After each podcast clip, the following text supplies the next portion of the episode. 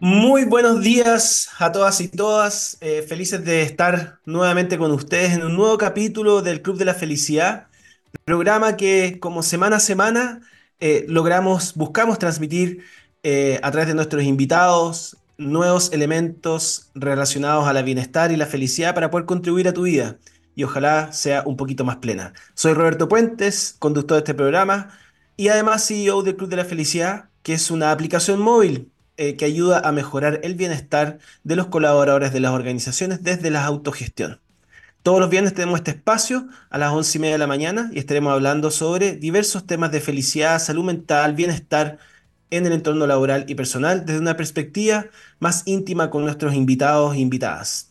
Ya llevamos varios capítulos donde hemos tenido diversos expertos en psicología positiva, en propósito, eh, en bienestar, en salud mental, desde diversas perspectivas y queremos contribuir a que te vayas formando una idea de cómo eh, poder ir avanzando hacia una vida más saludable y más plena.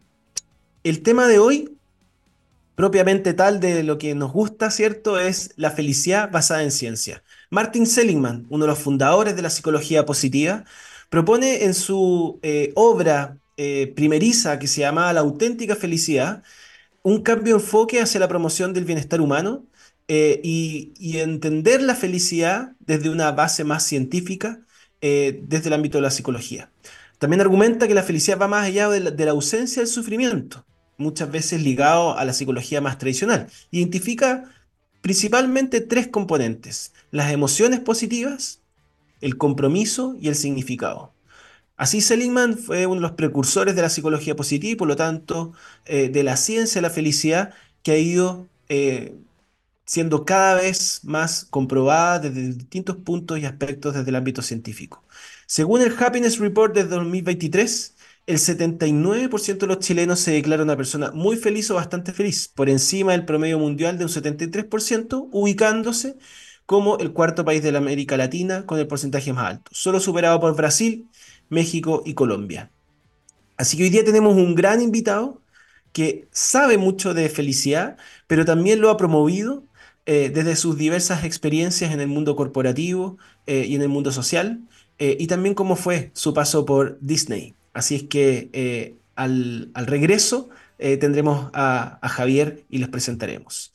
Antes de presentaros, los quiero dejar invitados a escuchar la siguiente canción de Boys Don't Cry a través de TX Plus y ya volvemos.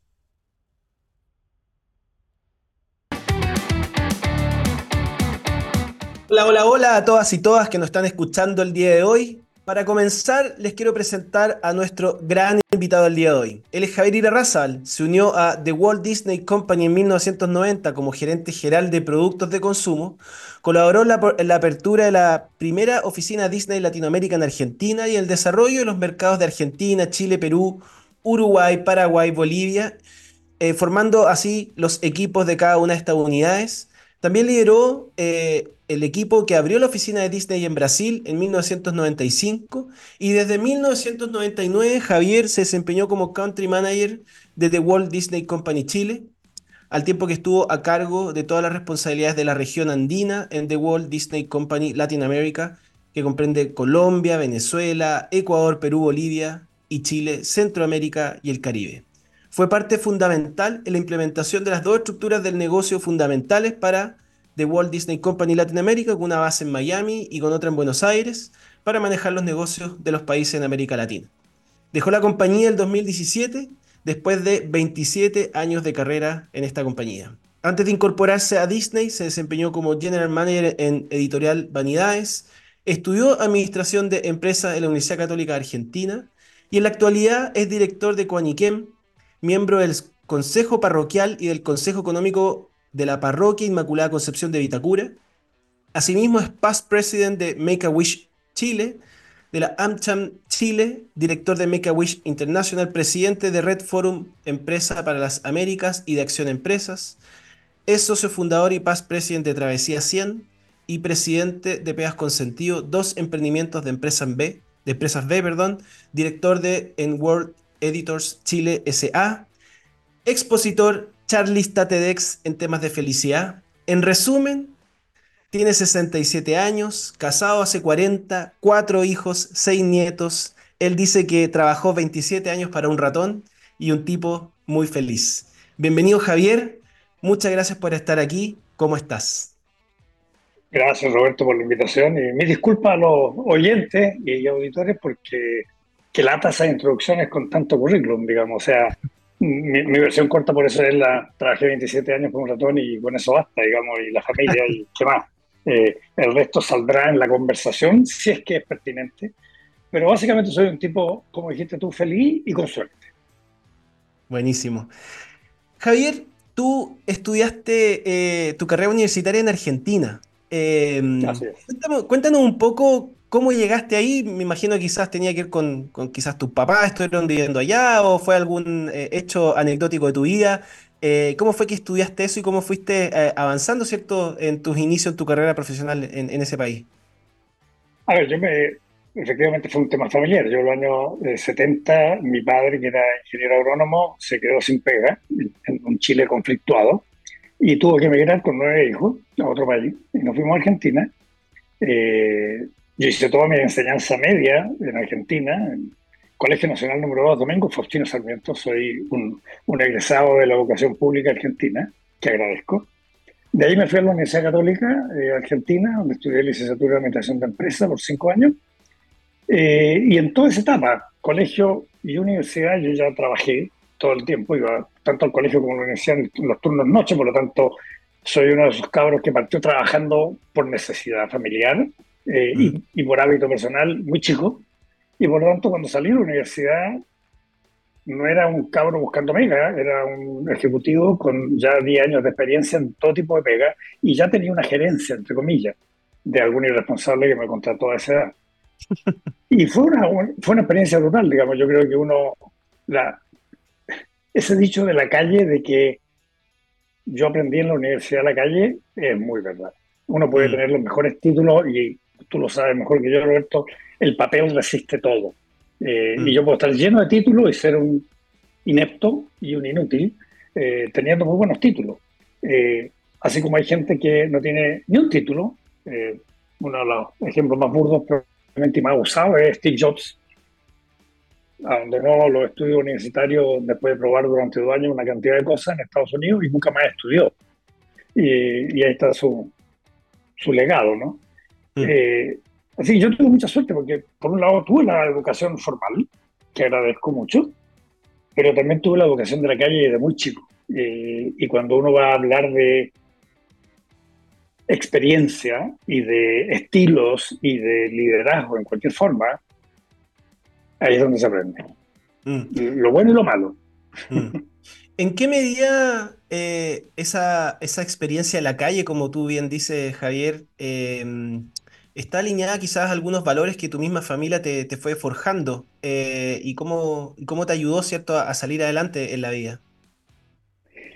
Eh, bueno, muy buena pregunta. Yo creo, yo creo que todos nosotros somos uno. de nuevo, es una redundancia decirlo, pero la gente tiene, muchas veces en el análisis comete el error de decir, no, lo que pasa es que yo profesionalmente X y familiar, personal, eh, con mi amigo Y. Y eso es mentira. Yo soy uno indivisible y por lo tanto, obviamente que la educación y el aprendizaje de uno en la casa, en el colegio eh, y en todas las interacciones con amigos uno las traslada al trabajo. Y si tiene un tipo de íntegro y con valores en lo privado, probablemente va a ser íntegro y con valores y los mismos valores en lo público. Cuando no tienen lo uno, tampoco tienen lo otro, ni en lo, ni en lo público ni en lo privado. Así que sí, yo obviamente que en mi experiencia de vida, lo que fui aprendiendo como formación y ejemplo de mis padres, eh, lo arrastré y lo llevé a, profesional eh, eh, y de emprendedor, por decirlo de alguna manera. ¿no? Mm. Y si pudieras definir un aspecto en particular que pudieras agradecerle a tus padres que hayan sido como eh, relevantes para tu vida. Yo diría que dos. Buenísimo. Uno, mi papá, formado por Colegio Jesuita, su director espiritual fue San Alberto Hurtado, no cualquiera. Wow. Eh, y el papá siempre nos contaba sus conversaciones con el santo, que no deja de ser un cierto nivel de presión. Eh, y a mí lo que más me quedó de todas sus conversaciones era la bendita, que yo también suelo referirme a ella como maldita, parábola de los talentos. A cada uno de nosotros, en la fe que tengas, en la religión que creas, o en el cosmos, como lo llama, yo creo que la parábola de los talentos es una verdad grande como una casa y es que a cada uno nos van a exigir rendir cuenta de acuerdo a lo que se nos dio. Oportunidades, mm. posibilidades, bienes, herencia de cualquier tipo y demás. Eh, y yo a pesar de que hasta aquí por lo menos no, no he recibido eh, herencias económicas, monetarias de ningún tipo ni, ni nada, eh, y mi padre murió hace poco y a los 96 años, después de una preciosa vida, y estamos finalmente haciendo la, la repartija entre los nueve hermanos. Ya no le va a tocar a cada uno, pero no va a cambiar mi vida a los 67 años. Eh, por lo tanto, lo que tengo lo hice, eh, pero la, la, herencia y las oportunidades que me dio la vida, eh, por casualidades, por mérito, yo creo que la suerte ayuda, pero uno ayuda a la suerte también.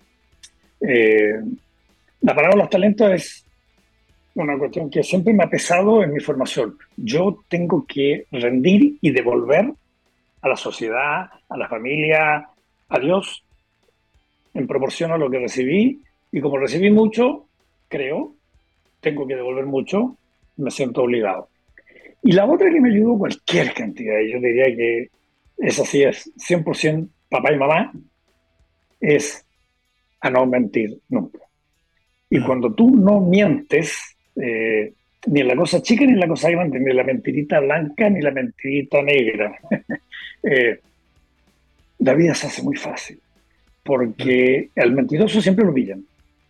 Y, encuentro espantosamente estresante vivir alrededor de un mundo construido en base a mentiras. Mentira a mi pareja, mentira a mi amigo, mentira a mí mismo, mentira a Dios, mentira a mi jefe.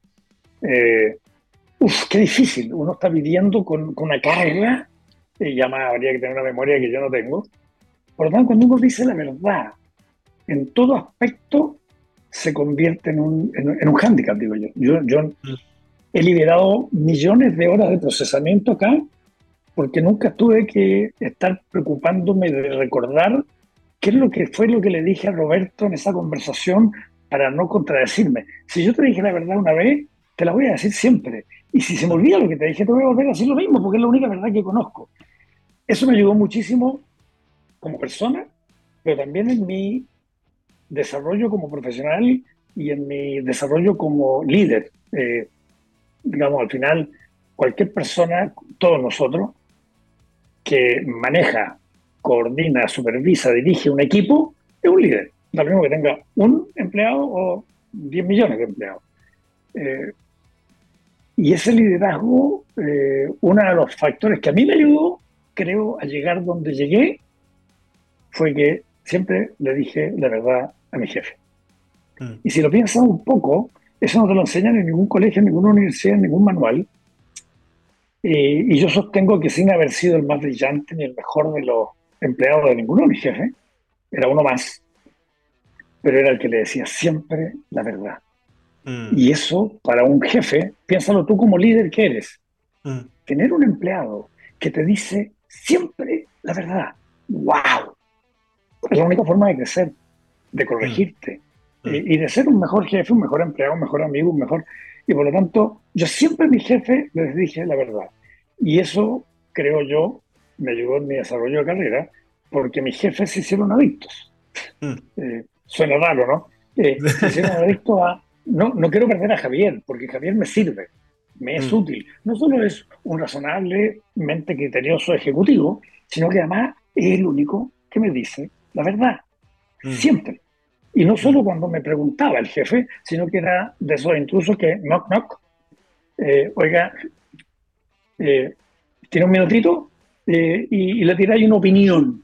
y todo menos déjela, y a veces está equivocado, a veces tenía razón, pero se la decía ahí, honesta y transparentemente. Eso es valiosísimo. Entonces, para mí, de nuevo, la parábola de los talentos y la verdad, dos claves en mi vida. Me encanta cómo estás introduciendo la conversación, Javier, eh, porque tanto el valor de la honestidad, que también es una fortaleza del carácter desde el punto de vista del- de, de- de la psicología positiva o del estudio de la felicidad, eh, como también el reconocer nuestros propios talentos y fortalezas, que va un poco en la misma línea. Eh, y bueno, y tú trabajaste mucho tiempo en Disney, ¿cierto? Eh, que obviamente causa cierta curiosidad, me imagino, cuando eh, tienes estas conversaciones con gente que te está conociendo. Y diré que Disney, por lo menos yo trabajé mucho tiempo en innovación, sabemos, algo que se sabe muy bien de Disney es que era una obsesión, ¿cierto?, por generar la mejor experiencia en las personas, eh, en, en todos los ámbitos que se relacionaban con la compañía. Hay una mirada de innovación, de creatividad pero también de experiencias positivas desde el punto de vista de las emociones. ¿Cómo fue que esta experiencia en Disney finalmente, o quizás fue por otro el, el- el camino al que llegaste, llegaste al mundo de la felicidad, a estudiarla, a practicarla? eh, ¿y cómo fue que te encontraste con todo esto? Eh, uf, a ver, Disney, bueno, fue una experiencia atómica como compañía, una compañía que en primer lugar lo que genera es que cuando tú dices trabajo o trabajé en Disney, lo primero que obtienes es una genuina sonrisa.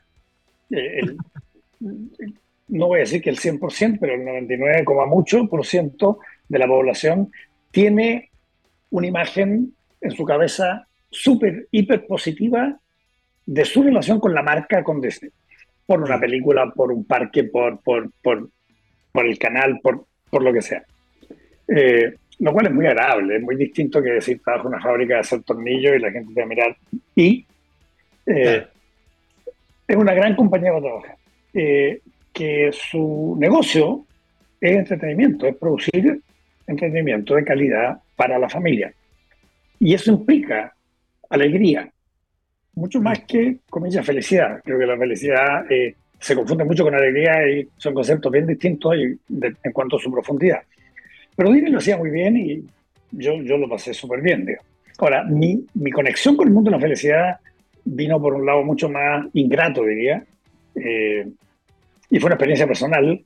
Yo a los 33 años trabajando, entré a trabajar a Disney, tenía 35, llevaba dos años con Disney, me estaba haciendo una carrera fantástica, y un hermano mío, somos nueve, eh, muy cercano, eh, por el hecho de que con ese hermano había compartido habitación eh, por muchos años, con un hermano que he vivido y dormido y despertado eh, durante años, o eres muy amigo o no te hablas probablemente, no, no, como que no hay puntos medios.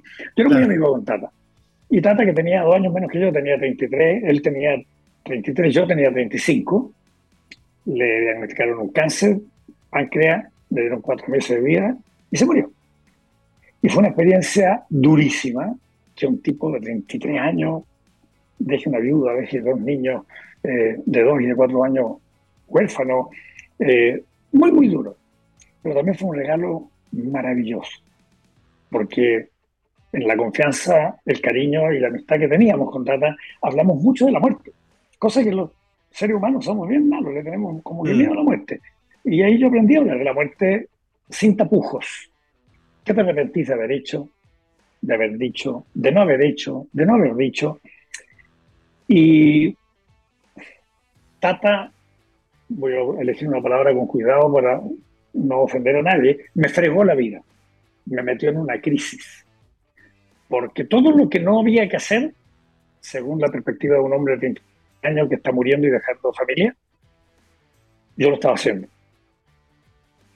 Todo lo que no había que hacer, yo lo estaba haciendo. Todo lo que había que hacer, yo lo estaba postergando. Todo lo que había que decir, yo lo estaba diciendo. Todo lo que no había que decir, yo lo decía. Claro, yo era un tipo exitoso de- desde la perspectiva de nuestra sociedad eh, materialista de fama, poder y dinero. Eh, había hecho una carrera increíble en Disney en apenas tres años. Disney ya me había promovido de director a vicepresidente, me había dado nuevos territorios, nuevas responsabilidades. Eh, era un tipo, comillas, exitoso. Pero no era gratis. Eh, yo trabajaba 70 horas a la semana, viajaba 15 días al mes y estaba haciendo todo lo incorrecto. Y entré en crisis a los 35 años, en vez de tener la crisis de los 40 o de los 60, tuve mi crisis a los 35. Y me, me dije, me, quedó claro que yo tenía que cambiar, que no estaba viviendo la vida que debía ni quería vivir. ¿Por qué estoy haciendo lo que, que no es prioritario para mí? Sin entender por qué. Y empecé una búsqueda, eh, Roberto, que, que, fue una bendición. Eh, y me demoré tres años en esa búsqueda de propósito, en el fondo, en escribir mi visión. Y cuando a los 38 años escribí mi visión, ocho líneas, esta es la visión de Javier. Cambió mi vida. Tengo 67, así que ya van a ser 30 años desde que escribí mi visión. Y el rumbo que mi camino tomaba pasó a ser un, rumbo claro. Ahora tengo un puerto de destino al que quiero llegar. No hay excusa para ir para la derecha ni para la izquierda, yo quiero ir para allá. Y empecé a tomar mejores decisiones personales, laborales, profesionales, en todo aspecto. Y cambió mi vida. Y al ¿Cuál era el enfoque de esa visión, Javier? Eh, si quizás no lo quieres decir textual, pero más o menos hacia dónde iba. Eh, básicamente lo que yo hice fue contestar una pregunta eh, para escribir esa visión. Y la pregunta es, Roberto, amigo mío, supongo porque no te asusto y a la audiencia tampoco, si les digo que se van a morir, no, nos vamos a morir. Y lo sabemos, es la única certeza que tenemos, de hecho. Hagan este ejercicio. Te moriste, estás en tu funeral, hay un cajón para tu cuerpo, pero tú tienes un poder, te puedes meter en lo más profundo del alma, del corazón, de la mente, cada uno lo presenta. Y yo contesté esta pregunta.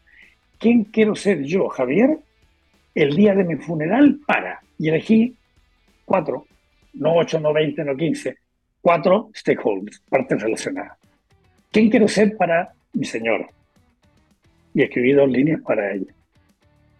Mm. Probablemente si no hubiera contestado esas dos líneas y no hubiera enderezado mi rumbo, no habría celebrado los 40 años de matrimonio. Mm. Así de importante fue. ¿Qué quiero ser para mi hijo? Y probablemente mis cuatro hijos no tendrían la relación que tenemos de padre e hijo hoy si yo no hubiera enderezado mi camino con ellos. ¿Quién quiero ser para mi amigo? Y probablemente no conservaría la cantidad de amigos que conservo hoy, ni tendría la cantidad que tengo, que es una bendición, si no hubiera entendido lo importante que son los amigos. ¿Y qué quiero ser para ellos el día de mi funeral? Eh, y por último, ¿quién quiero ser para mis compañeros de trabajo, que en ese momento eran los de Disney? Eh, esas ocho líneas, Roberto, han cambiado. Eh, no esas, esas ocho siguen ahí.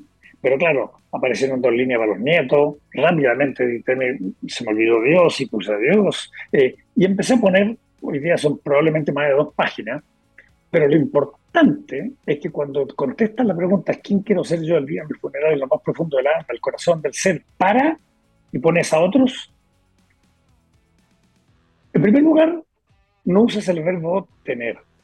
La respuesta nadie, nunca.